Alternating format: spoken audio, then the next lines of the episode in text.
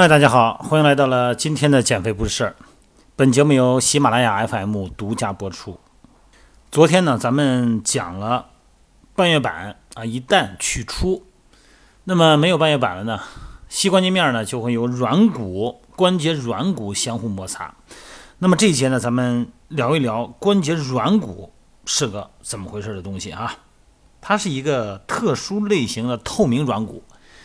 咱们在吃鸡爪子、羊腿都能感觉得到哈，那个骨头外边一层关节膜，那个关节面呢有一层透明的，哎，那就是透明的关节软骨。它形成了关节的承载表面，它可以承载重量。覆盖着关节两端的关节软骨呢，在低受压面，比方说手腕啊、胳膊肘啊，哎，承受压力小的面，它的厚度呢就比较薄。啊，一到四毫米，再高的受压面，你比方说膝关节，哎，那就是五到七毫米。这个关节软骨呢，没有血管，没有神经，啊，和人体内的大多数的透明软骨不同的是呢，关节软骨呢还没有软骨膜，表面那层膜它没有。为什么呀？因为这种改变呢，会让软骨的接触面形成比较理想的承载表面。你看这个骨膜哈，它表面呢有这个血管，有原细胞的供应呢。这些细胞呢用于维护和修复这个组织。关节软骨呢就没有这种优势了。那么各种形态的关节软骨呢，在不同的层面啊、不同的部位，在这个关节软骨的基质里边，那么这些软骨细胞呢浸泡在这个营养液里边，哎，接受营养。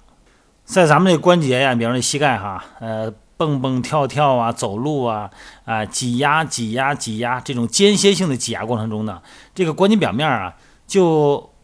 形成一种变形状态啊，就类似于像挤奶一样，哎，像这种挤奶的这种这个状态的运动，它更有利于吸收养分。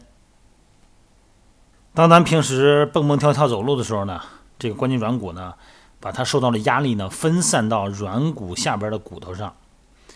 那么它还减少了关节面之间的摩擦。你看关节软骨呢，覆盖的包括这个润滑液浸泡的这两个面儿哈，摩擦的系数非常的低。咱这膝关节的摩擦系数呢是零点零零五到零点零二，那这个比冰和冰之间的摩擦系数呢低了五到二十倍，而且比这个冰的摩擦表面呢更光滑啊。冰的摩擦系数一般是零点一哈。所以说呢，正常的负重活动的力量呢，被降到了比较低应力的水平。那通过这个力呢，可以吸收啊，无损骨骼系统。但是，一旦呢，你关节面老这么磨，中间没有间隔了哈，关节面直接磨，那这个一旦它缺失了以后呢，就会产生很严重的后果了，会失去修复能力的骨原细胞。尽管关节软骨呢能够维持和补充它的机制哈，但是通常呢它基本上没有办法修复严重受损的那种成年的关节软骨。所以说呀，这个一旦这个关节一步步的出现问题，那么它的结构呢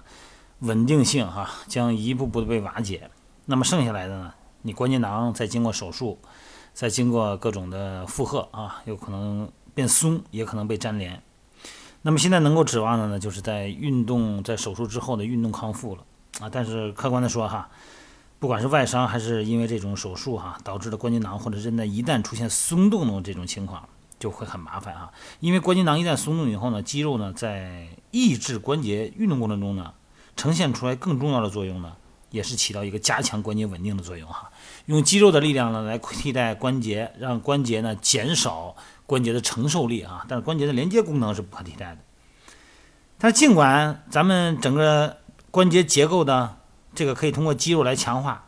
但是呢，这个稳定性啊还是不会很好。为什么呢？因为和韧带相比啊，产生主动力量，就是咱的肌肉啊产生这个主动力量所必要的反应时间，它会比较慢。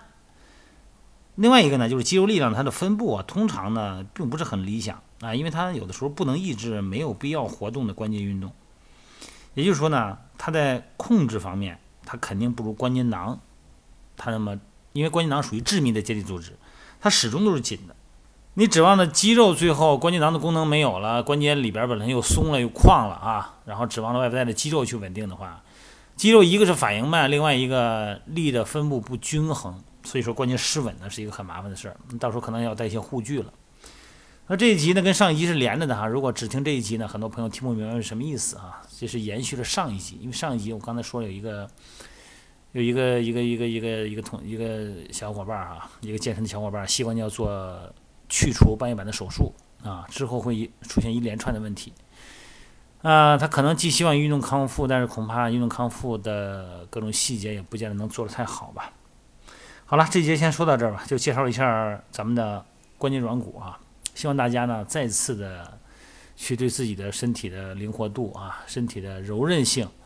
如果要是过紧呢，多做一些拉伸啊，避免不正常的动作代偿；如果过松呢，强化一下肌肉，因为过松的关节囊呢会让关节囊越来越松，会让关节很危险。最后呢，你不再强化肌肉的话呢，那个稳定性呢会越来越下降啊，然后会间接的会影响到我们的关节。注意哈，健身是一把双刃剑。选择不当，它就会伤到自己啊。